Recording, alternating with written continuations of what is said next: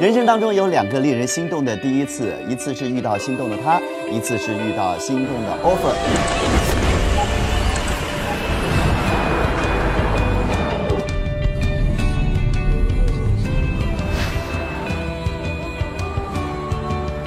他永远有一个小鹿般的眼睛。听众朋友，大家好，欢迎收听这期的《学霸学渣闯美国》，我是学霸主持六。我是学渣主持肖一，我是学渣主持林飞。这期节目的话，我们会嗯接着上期节目吧，因为上期节目我们讲了嗯给大家推荐了很多这个我们去年看的节目嘛啊，那现在有一个节目的话，我们想以这个节目以以呃切入点吧啊讲一下我们自己的经经历。那这这个节目就是令人心动的 offer 啊第二季。啊，讲了很多职场的呃新人的一些经验吧。我不知道两位是有没有呃看过一些就是这个节目或者一些呃节目的一些片段的。嗯，我记得我第一季可能有看了几集，但是第二季的话，目前为止就几乎就是他每一每一周出来，我都会都都会追。没错，我不知道林飞同学对呃其中的不管是嘉宾。或者是对里面的就是八位的实习生有一些什么具体印象？嗯，就感觉，呃，嗯，就感觉每个人可能都有一些，呃，大部分人的背景都还是比较出色的吧。我记得其中有一位是斯坦福毕业的，然后还有几位是有国外留学的背景的，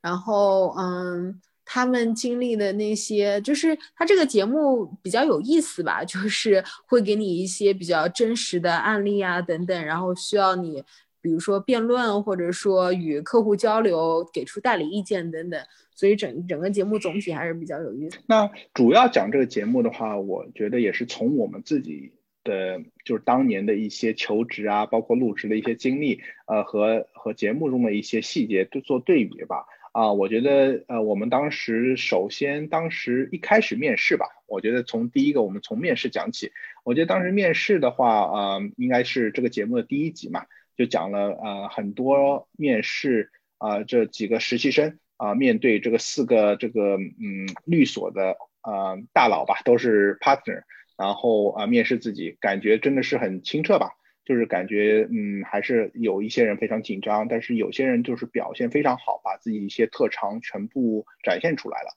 那回忆起我们当时的一些面试情况，我觉得如果回忆到就是八九年或者十年前，我们当时从学校走出去面试，实际上我们当时面试也是啊，面到了我们在四大的时候，很多也是合伙人吧。啊，就感觉让我想起了自己一些面试的经经呃经历吧，因为他们在节目中面试中都是讲了一些自己的经验啊啊经历啊，包括自己做了一些实习啊，包括一些自己的一些特点吧。啊，我觉得不知道两位是不是现在回忆起自己当时面试的话，是不是觉得也是嗯有一些嗯。自己的一些想法呢？因为自己感觉这个十年前，如果回到十年前，如果自己面试，现在感觉当时的自己也是很就是，嗯，我觉得我面试可能当时还是比较紧张的吧。嗯，可能就像《心动的 offer 二》当中他们播出来的面试场景，我觉得我可能比当时他们的样子更加紧张。嗯，至于。呃，有什么印象比较深刻的事情？我觉得，呃，可能《心动的 offer 二》当中给我印象比较深刻的是，他们有一些的回答真的比较耿直。就比如说，你为什么会选择律师行业？那我记得有一个，呃，节目里面的一个人丁辉是吗？他是说，呃，可能律师是一个比较光鲜的，就是备受尊重的一个职业，所以我选择了。呃，律师就是好像此话一出，大家都觉得说，哎，你怎么能因为这个行业选择，呃，因为这个原因选择律师啊？等等，就是可能觉得他说话太耿直了，等等。当时我觉得，嗯，我们面试的时候可能问到一些问题，我们还是会过度包装一下吧，可能不会非常耿直的就说出自己的答案。当时可能会认真的想一想，哎，这个问题我我大概要要怎么回答？就比如说问自己优缺点的时候，那可能想要怎么包装一下自己，把自己优点说的好一点，或者怎么包装一下自己的缺点，把缺点就是让他听上去没有这么糟糕等等，就可能有一些。哎，那我们肖一同学呢？当时有没有一些记忆深刻的一些？些面试的经历，我只能想到我很二的回答了很多问题，根本想不到我 我有什么就是回答的，就是很可能都是缺陷吧。但是我觉得你就不要忘记把气氛搞得好一点，因因为我当时面试真的很紧张，然后我只能是 就是问什么答什么，根本已经忘记掉说要要去包装一下什么了。然后，所以说感觉肖一同学当时的面试有可能比我们丁辉同学更耿直，有啥说啥，是吧？是不是反而达到了很好很好的效果呢？因为如果你包装的话，每个人都包装的话，我感觉对面试官来说就千篇一律。但是有一个耿直男耿直女来的话，有可能对他们来说反而印象深刻呢。我想可能是吧，因为我感觉我面下来好像大家都挺开心，聊的都还不错。他也没有问我什么很坑爹的，就说你为什么要选择会计行业啊什么的，那那不是废话吗？你你当然，我我不可能说哦，我是为了多么喜欢这个怎么怎么样，哎呀，那也太扯了，对吧？那当然，我们聊了一些有的没的，就是嗯，很多都是跟行业不相关的，就是其实很多都是聊生活上的事情，因为我觉得大家嗯，就是一天要待在一起好多个小时，就可能比你在跟家人待在一起时间都要久。所以他可能是想找一个比气氛比较活跃，然后比较能相处的来，就是大家比较就是能聊得来的人去做同事。我个人是这样感觉。就我后面想一想，我能够面试到，就是能够拿到 offer，是因为这个原因嘛？当然，我觉得面试的时候做自己可能就是最好的选择，因为有比有比我强很多的人，我们因为坐在一个位呃一个房间里面等嘛。所以我知道说有有的人是研究生毕业的，然后有的人是有什么其他的四大 offer 啊什么，就是都是很强的。然后我简直就是小白中最。就是最白的那个，完全什么都不知道，然后就就这样去面试。听上去我们肖一同学的话是走一个另类路线吧？但是我觉得实际上在美国，实际上肖一同学说的一个点是非常重要。我觉得在美国，特别是呃四大的一个就是说当时面试的情况中，呃实际上就是说在。特别的专业性上面，还是说不会特别注重，因为感觉如果能面试到第一轮或者是到第二轮，特别是跟合伙人面试的话，他有可能已经筛选过一遍了，就是对你一个基本情况，就是最低的一些标准，包括你的啊 GPA 啊，包括你的一些实习的经历已经筛选过。那合伙人这边的话，有可能更注重，就是说有可能像小雨前面讲的一个感觉，感觉你是不是一个。可以和我一起工作长久，然后大家可以开开心心工作。有可能你是一个可以融入团队的感觉，在一些就是说这些的，我们可以叫这个软实力方面，有可能更注重嘛。因为硬实力的话，有可能在之前都已经筛选过。那第二个有可能就是看一些软实力，或者是一个呃有没有就是说一个意气意气相投的那种感觉吧。所以肖一同肖一同学有可能就是特别真实，让所有面试官感觉就是比较。呃，能亲近吧？那这种情况是不是也是有可能是呃你的一些特长吧？我是觉得说，我当时真没想太多，就是嗯，真的紧张到到崩溃。当然就是呃，所以所以就是可能我碰到的面试官也是比较好了，因为他可能就会开始觉得说啊，这个人好紧张，那我们就聊一些就是其他的话题，或者是。我还没等他问的时候，我就开始想要岔开话题，就就是他走进来拿的某个杯子，我想说，哦呦，现在又不是圣诞节，你怎么还在用这个杯子啊之类的？然后可能这种铁憨憨的行为就是让人家记住了我，然后就开始聊一些有的没的话题。那你你可能还是需要一些切入点吧，就是后面我总结的话，嗯，就是不要太紧张，不要过于紧张，然后就就可以就是做自己嘛。做自己就就是展现更好的一面，当然不是让你什么都说了，就是 呃扯扯胡扯胡扯的那种，就是嗯相对来说在跟他聊天过程中，慢慢就是嗯引出一些自己的看法啊，或者包括说就是跟行业相关的，并不一定要说是非常呃非常细的那种观念。就比如说，你可以说你最近看到的某一些新闻，那你觉得说大家的嗯看法是怎么样啊？然后聊一些你展现一些你生活上就是比较有意思的事情，你喜欢做什么事情啊？你平时都做什么呢？让人家感觉你这个人是相对来说比较积极的，就是。工作以外也是可以去参与到一些东西，然后比较积极、比较向上。那我觉得这个是比较重要的。嗯嗯，对，我觉得尤其是在四大吧，就是像这种 professional service，他可能也会除了你的专业能力之外，他也会比较看重你那些与人沟通、与人交流的能力。嗯，所以就是看你能不能跟他愉快的聊一些呃跟工作无关的话题，然后轻松的打破一些。刚当时刚见面比较尴尬、比较沉默的一些氛围等等，我觉得这些都还是挺重要的。然后我记得我有一次我有去贝恩面试啊，我有去 BCG 面试过啊，Boston Consulting Group 啊，我对他们的那个面试的流程还是比较印象深刻的。就是我记得我当时第一次去他们 on-site office 面试的时候啊，我可能就在等等那个面试官到来，然后在等。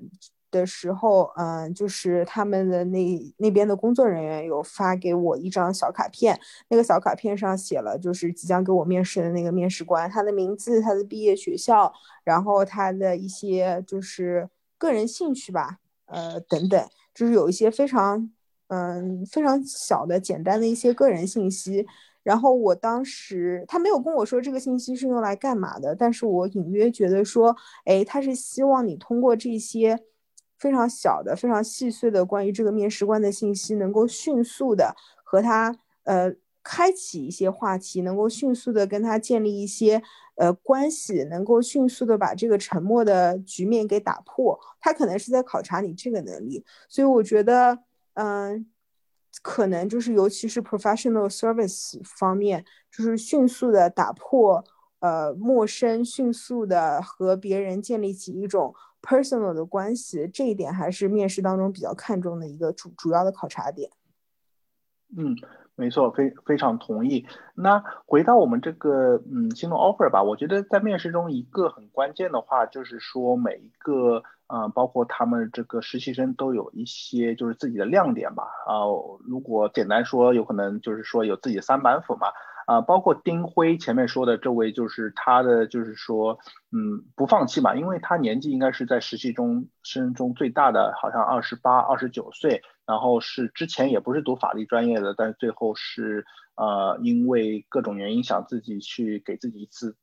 更多的一个挑战嘛，然后最后换成法律专业，就是给自己第二次机会。呃，还有一些，比如说，呃，王潇，王潇是呃斯坦福毕业，所以说他还有很多海外实习的经验，所以说他这个标签有可能就是一个超级学霸。那还有一个是李静，李静业，啊，是长了一个非常帅的，嗯，呃，嗯，这个实习生，然后好像在北外，呃，成绩也非常好，然后别人都叫他校草，对吧？还有一个就是年纪很小，叫朱一轩，然后参加很多辩论的比赛，那辩论也是他一个特色，所以说感觉。在面试中，大家都有一些自己的三板斧，自己的一些特点会给自己加分嘛？啊，我觉得现在回忆起自己，我们当时有可能身上应该都是有一些自己的三板斧或者一些亮点，会让我们在这个面试中，就是说更多展现自己，或者是最帮助自己，嗯。就是拿到 offer 嘛，我不知道两位当时，呃，如果回想起来自己的一些三板斧是现在还有一些印象吗？就是怎么样能觉得哎自己有一些特别的一些特点别人没有，然后帮助自己在面试中脱颖而出，最后拿到 offer 呢？我觉得可能真可能没有哎，就是现在想起来，我觉得我可能我连可能我连一板斧都没有吧，当时就觉得。嗯，刚刚毕业，然后也没有什么经历，然后可能在语言上、文化上还是有非常大的障碍等等，就是可能全部都是对自己的怀疑和不自信吧。但是我觉得唯一的、唯一可以可圈 可以表扬之处就是勇敢吧。嗯，反正也因为一就是也没有什么退路，所以就只能往前，就只能稍微勇敢一点。嗯，比如说。嗯，如果群面的时候，那你可能要勇敢的表达自己。虽然 当时在场的所有的人都是 native speaker，但是你也要勇敢的把自己的手举起来，说出自己的观点。那比如说面试的时候，你可能也要非常勇敢的拿目光直视对方，然后在一个平非常平等的一个平等的一个角度上交流，而不要觉得自己像一个处于非常弱势的一个面试者在那边。战战兢兢、唯唯诺诺，其实这样就不是一个非常好的姿态吧？我觉得当时唯一可圈可点之处，可能就是勇敢吧，就是有一种无知无畏的感觉。嗯，但是林飞同学还是有些谦虚，因为好像当时林飞同学的 GPA 非常高嘛，好像是四点零，所以说我觉得，呃，如果是成绩很好的话，实际上也是你的一个敲门砖，是吧？嗯，对，但是我觉得只要所有简历能够进入面试的人，其实大家的起点都是一样的。他可能更看重的是你当时在面试的时候是一个怎么样的发挥。嗯，没错。那我们肖一同学呢？因为我记得我们肖一同学之前。的嗯，之前也提到过嘛，就是你在面试中，实际上你跟别人最大的一个不同的呃呃优势之处，就在于你之前在面试的时候已经做过很多实习了，感觉和这个丁辉同学一样，就是在读书的时候已经做过很多实习的，有很多经验了。那在这个过程中，有可能很多合伙人就喜欢哦，你又能去嗯读书，然后又可以做很多实习，然后你的经验有可能就会比其他同龄人多很多。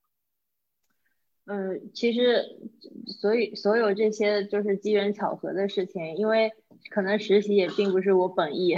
就是我感觉每一次都是哦，呃，有一个这样的工作机会，然后我就去了，也没有说就是特意的去呃去做一些 planning，为了以后找到工作。当时可能想法真的非常单纯吧。然后我觉得林飞有刚刚有一句话说的特别好，就是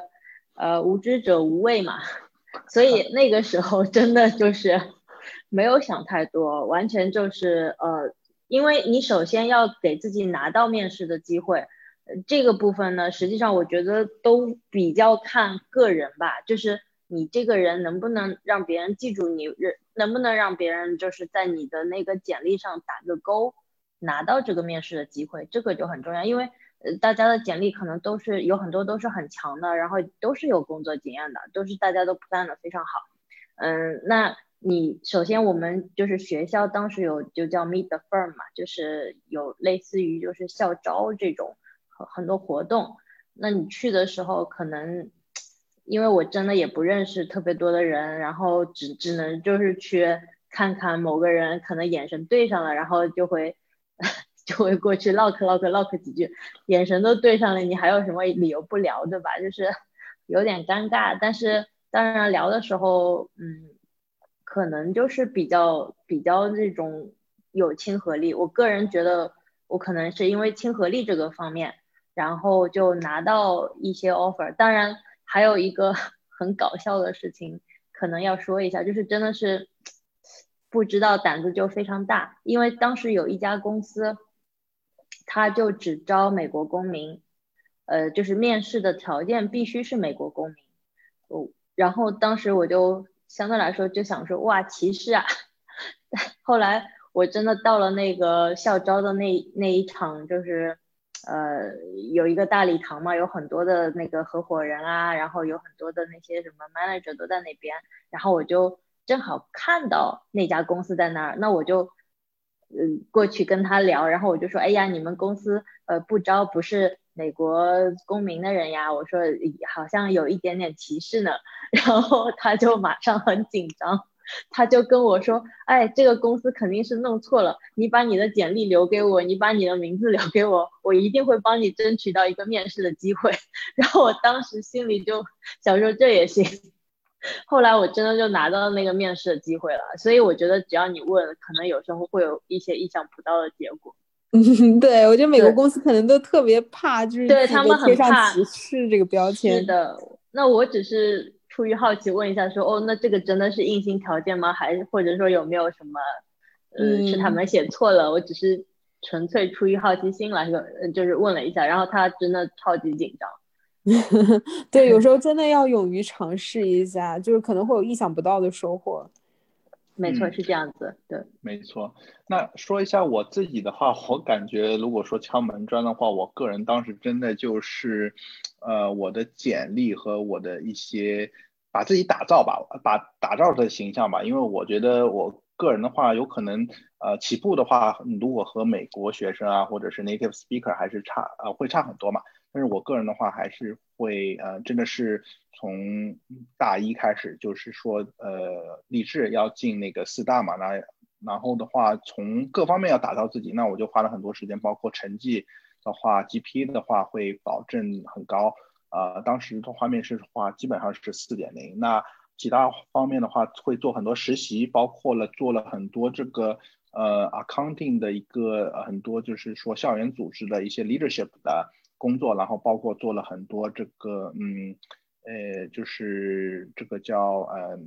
这个非盈利组织的一些工作吧。所以说我个人的话，当时有可能就是把我的 resume 给填满，就感觉我是一个又能读书啊，然后又能做很多事情，又能时间管理，实际上是呃，感觉自己就是说会把自己打造一个全，嗯，基本上就是很全面的一个人吧。啊，那这方面的话就可以帮我拿到很多面试机会。首先就是说，前面两位也提到，你至少在呃，就是说 resume 上要花很多功夫，让自己的 resume 看上去很饱和。然后你这个人的话，又能读书，又能上学，那这个是第一方面。第二方面的话，也是下了很多功夫去。去花了很多时间去呃练自己的面试吧，我觉得当时我也是呃无知者无畏的那种感觉，所以说呃面试的话就是有任何机会都会去面，所以说从实战中积累的很多很多呃经验吧，然后把自己的面试练得非常好，实际上也是。啊，从这个面试中可以慢慢的锻炼自己，一个就是说和别人交流啊，然后怎么样展现自己。所以说，我觉得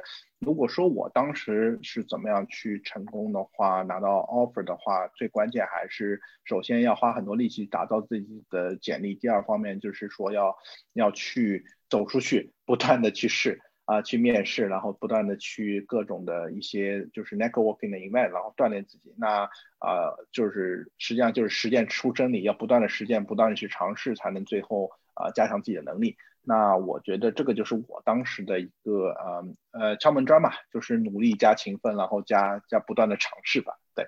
嗯，那除了面试的话，我觉得第二个的话，我觉得就是入职吧。因为当时这个八个小伙伴实习生入职，因为他之前面试都互相不认识的嘛。然后之后的话，八个小伙伴一起入职，然后互相互相介绍啊，然后互相去一起一起入职。我觉得，嗯，就是一开始第一年的小伙伴一起入职，我觉得这个真的是一个非常大的一个财富吧。嗯，就是当时第一年的小伙伴，我觉得，嗯。不管现在这些小伙伴在哪里，我觉得对我印象来说，第一年的这些一起入职的小伙伴，真的就是很大的一个呃一笔财富吧。那呃讲一下这个小伙伴，我觉得入职的话和小伙伴的社交，其中一点的话，我觉得有两个很嗯代表性的，一个就是当时这八个呃这样心动 offer 的两个。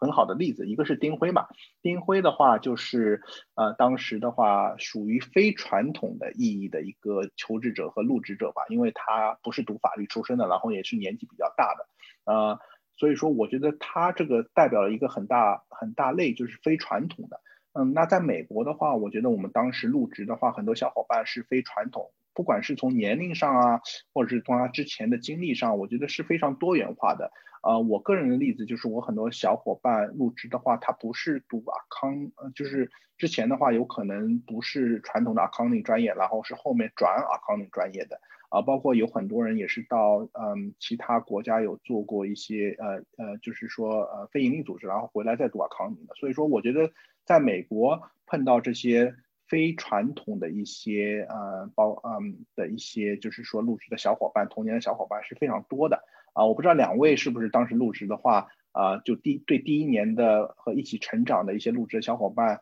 呃，印象比较深刻，或者是他们也是非传统意义的一些，就是说，嗯，呃，入嗯，我对我记得可能咨询行业它招人的时候对专业性没有这么的要求吧，所以其实嗯，不同专业的，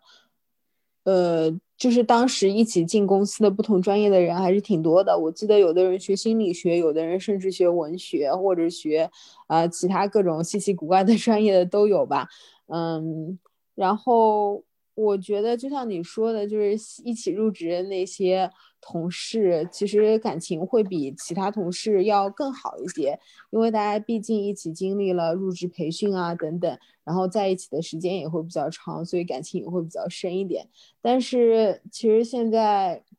嗯，几年过去了，七八年 过去了，哎，暴露年龄，工作七八年之后，你会回头看一看，就当时和你一起入职的那些人。其实很多人都已经不在了，就是咨询行业其实是一个呃讨，就是更新换代特别特别快的行业，就是很多人可能在这个行业就在这个公司待了一年两年，甚至更短的时间，就会可能拿这个当跳板去其他的公司了，所以其实还挺令人唏嘘的。就是除了像我们这样因为呃身份的限制，因为签证的原因等等，就是很难跳槽之外，其实很多人他们。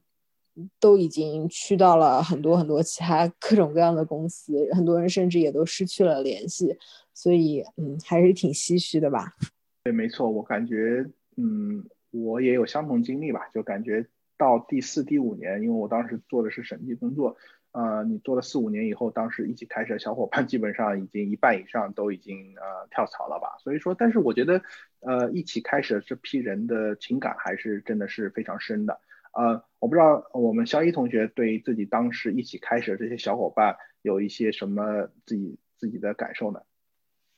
嗯，真的就是像你们一样，小伙伴都各奔东西了，有的已经搬去了外州，有的呢就是嗯，可能也回国了，就是有各种各样的状况。嗯，但是当然就是也会偶尔联系，问他们过得好不好，就是当时一起拼搏，然后一起订餐啊什么的，就一起奋斗，感觉还是。很好的一些记忆，很温暖，然后互相鼓励，呃，然后呢，互相吐槽工作，互相的去就是，就是，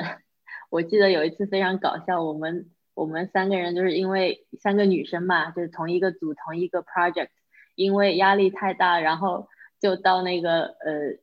晚上的时候就就是下班以后到酒吧去，就是公司楼下有一个酒吧，就经常全是就是我们公司的人，然后我们在那儿吐槽。结果 碰到了上司，而且是同一个组的上司，然后他们就说什么什么让我听一点，就特别搞笑。然后 我们简直三个人就就不想说话了。对，哎，反正这些都是比较好的回忆，虽然很累吧，但是这些回忆都是很好的。嗯，没错。那我们肖一同学有没有看呃有没有当时有一些非传统的啊一些呃就是说小伙伴觉得自己很敬佩？因为我记得你当时也提过有一个。嗯，有一个你当时一起开始的一个小伙伴，好像是之前到非洲去做过非营利组织，然后回到啊美国重新做做，就是说嗯 tax 的。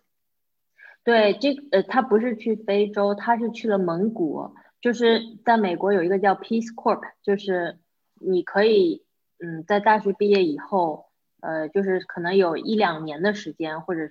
两三年的时间，你都到那个国家去支教啊，就类似这种。而且他是耶鲁毕业的，是学政治，应该是学政治的吧？我没有记错的话，就是他背景非常厉害的一个人，而且特别有爱心、特别热情、热心的一个人，就是一个一个白人女生，她去蒙古大概有两三年的时间，然后她再回来，呃，他再回来就是读了一个就是嗯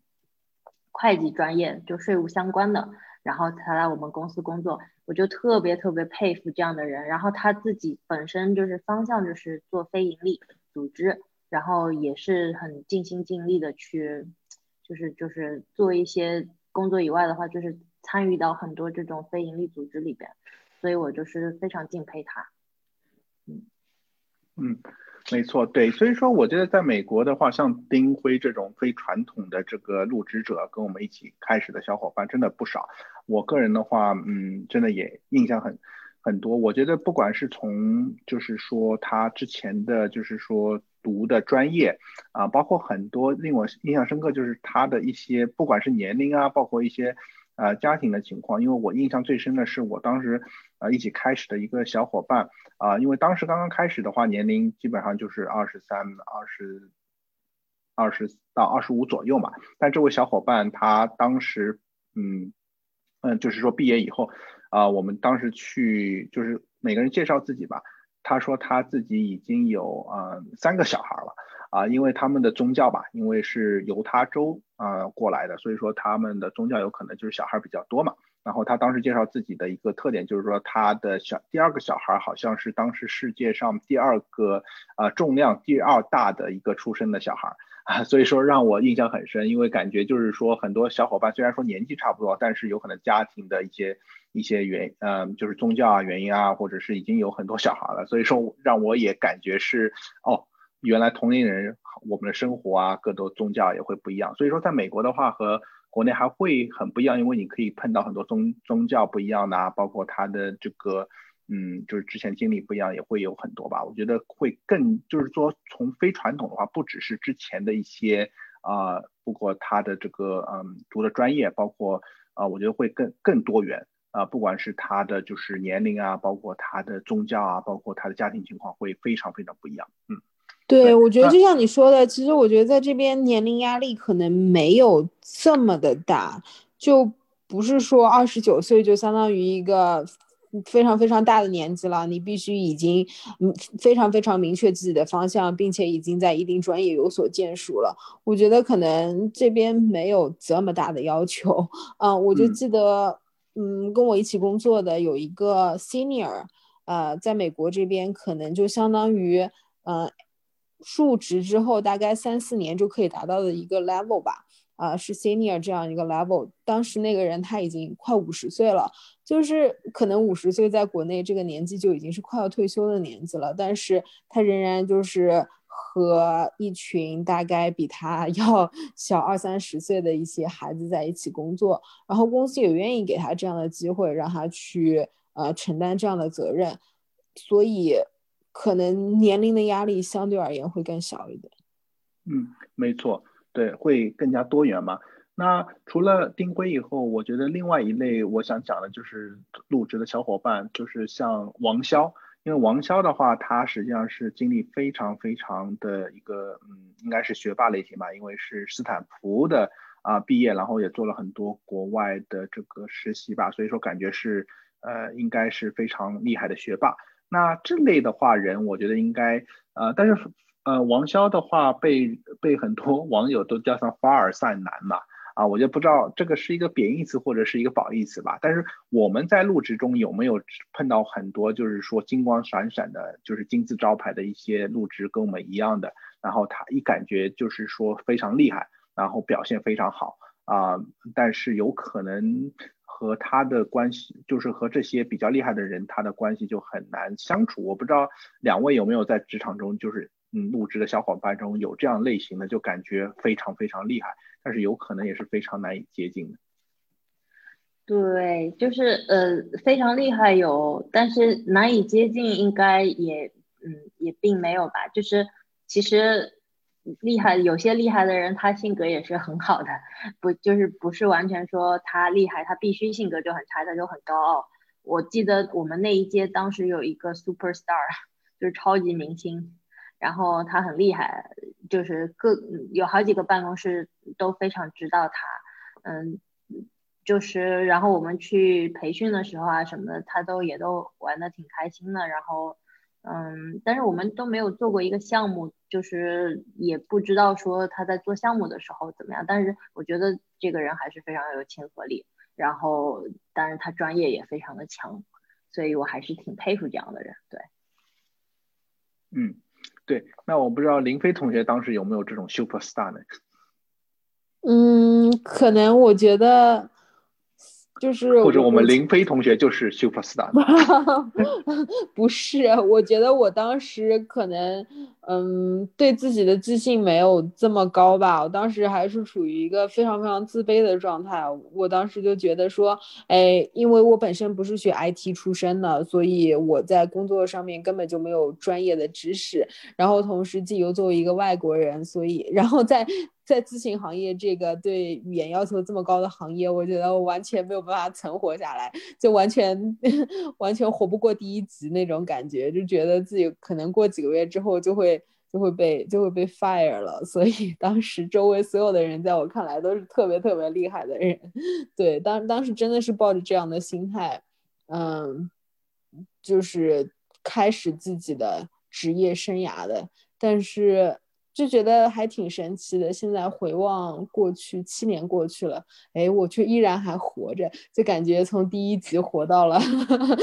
十几集，就觉得嗯，还是挺幸运的吧。呃，非常同意我们林飞同学前面讲的，真的是，我觉得职场应该不是一个短跑吧，是更像一个马拉松。所以说，有可能你起点高的话，有可能一开始 super star 不。但是不代表你以后都是 super star。我觉得，呃，最关键是在这个职场中怎么样去存活，然后怎么样一呃一点点把自己变得强大吧。开始的 super star 或者一开始像嗯像王骁这样的 super star，或者是一开始像丁辉这样的呃就是非传统的人，但是你永远不知道啊最后他们会怎么样。所以说，我觉得职场真的是一个马拉松吧。嗯，对，没错。嗯，对，那讲了这么多以后，最后一点我想讲的话就是，呃，和合伙人的一个社交吧。因为我觉得在节目中，呃呃，这些呃实习生嘛，感觉对合伙人还是非常崇拜的。因为有一集的话，有一个创始合伙人，然后嗯嗯，就是说来到办公室，就是肃然起敬，大家就觉得哇，真的是，就看到创始合伙人还是非常崇拜的。然后呃，还有一点就是说和合伙人一起吃饭嘛。我觉得大家也都小心翼翼，所以说如果如果对于我们来说，如果回忆当时两位的话，是不是如果回到当时一开始作为一年级的这个新生的话，看到合伙人，不管是合伙人一起做项目啊，或者是跟合伙人一起吃饭，都会小心翼翼的。嗯，我上班第一天的时候就有一个比较高，就是 director 吧，就就类似总监这种。带我去吃饭，然后就心真的各种紧张，但是我觉得，嗯，就是我遇到的人都特别的好，然后这个人后面成了我的有点像人生导师，就是就算我离职了，我还是在联系他，然后他对我就是生活啊工作就是都很多就是无微不至的关怀，然后有也会过年过节的时候叫我们去他家里，然后就是很庆幸在工作第一天就遇到了这样。一个人生的导师，所以我觉得，嗯，就是运气算是好到疼，呃，就是好到好到炸裂了吧，就反正特别幸运。当然，就是有一个比较搞笑的事情，就是我们在面试以后，因为通常会安排一餐，就是午餐嘛，会有办公室的一些就是呃经理啊，或者是有一些合伙人去参与去吃饭。那吃饭的时候，大家清一色都点了三文鱼。然后 有一个人就问说，为什么大家都点一样的菜，就没有人就是大家都喜欢吃三文鱼吗？还是说就是都是 copy，就是就是互抄，连吃饭都要抄？我觉得是因为大家很紧张，然后也不想要去点一些让就是看起来很乱的东西，让自己吃的乱七八糟的，所以比较小心翼翼的，就是都点了三文鱼，然后。我我是觉得那次吃饭是非常搞笑的，只有一位大哥好像点了一个什么类似于炸鸡什么的，但所有的人真的都清一色点了三文鱼。嗯哼，对，我就其实我回想起来那个剧里，就是呃《心动的 offer 二》里面，我看他们那些。实习生跟合伙人的交流，包括跟他们一起在吃饭的时候分享自己的人生经验啊、一些感想啊等等，我就觉得，哎，他们真的还挺放松的。我觉得如果回到当年，我觉得我可能不能以这么放松的姿态去跟合伙人一起吃饭，可能就像肖一说的，就会特别特别的紧张，有一些手足无措，不知道跟他们说什么好的感觉。其实一问到现在吧，就是如果说我要单独出去跟合伙人吃饭。我我也可能还是会紧张，还是不知道该说些什么。我觉得七年过去了，还是这种紧张还是在的。的确是，就然后我觉得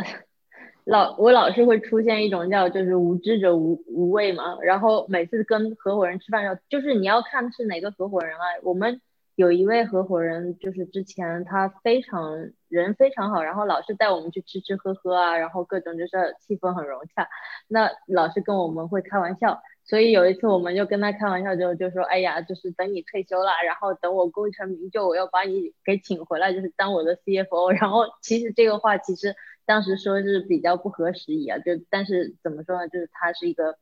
比较开朗的人，然后他也不会去介意这些事情，所以我们才会跟他开开玩笑。嗯，但有一些比较严肃的，实际上嗯就很难找，就是其实相对来说比较难找话题吧，因为他毕竟就是跟你差了好几个阶，然后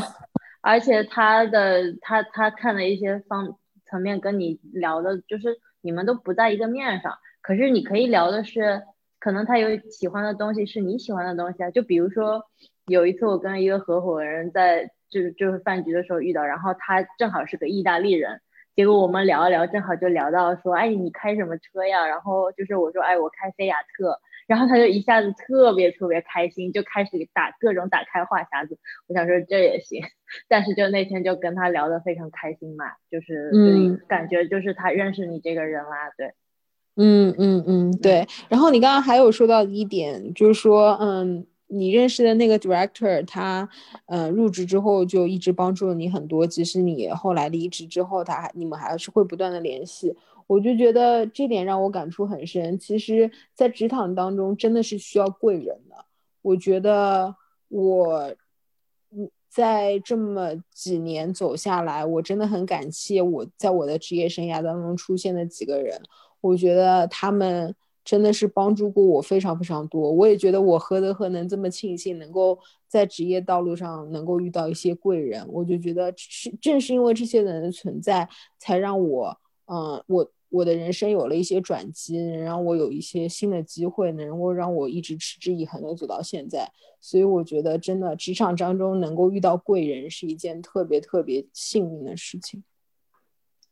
对，的确是这个样子。嗯，而且我觉得特别好的一点是，可你他你可能觉得就是哦，他特别好，他是我的贵人。可是他可能同时在帮助很多的人，就这点让我感触特别深。所以我们应该也就是要怀有这样的大爱，就是在从他们身上看到的一点去帮助其他的人。所以我觉得这样的这种 impact 是非常好的，就是嗯，让我其实还是蛮感动的。嗯嗯，对，是的，没错。嗯，没错，对，嗯，我个人感觉，对合伙人的话，我个人一开始真的从第一年级的话，呃，碰到合伙人还是，嗯，胆子比较小吧。我个人就是说，当时还是比较拘谨的嘛。我觉得跟合伙人不管是说话还是聊天，都感觉是尽量不要出错吧，然后少说话，少说，嗯，少出错这种感觉。但是。听了两位所讲，包括自己后面的经验，我是也是觉得，就是合伙人也是人嘛，然后，然后感觉还是说要嗯更加自然一点嘛。我觉得就是不要说压力这么大，感觉合伙人会吃人那种感觉。但是我是觉得，嗯，职场的贵人真的是一定需要有，就是你的职场领路人嘛。但是我觉得这也是双方面，第一也是要运气，第二方面也要自己去主动争取吧。啊，所以说我是觉得在职场中真的是一个学很多学校里不会教你的是自己，相当于是一个真正的社会吧。啊，不管是自以后的成功啊，要依靠自己的努力，也要依靠很多就是贵人的帮助吧。所以说，我觉得心动的 offer 实际上是给我们很多的一些启示，也是让我们去回想了一下我们当年的一些情况啊，现在反而看一下，真的感觉是比较温暖嘛。不管是从呃，讲合伙人，包括自己当时一起开始的小伙伴，包括自己当时面试的一些经验，我觉得，呃，就像一面镜子，让我们看到年轻版的自己当时在职场中的一些呃有趣的故事吧。嗯，对，没错。然后我觉得，嗯，有一天的话，林飞说说不定就是变成合伙人去面试别人。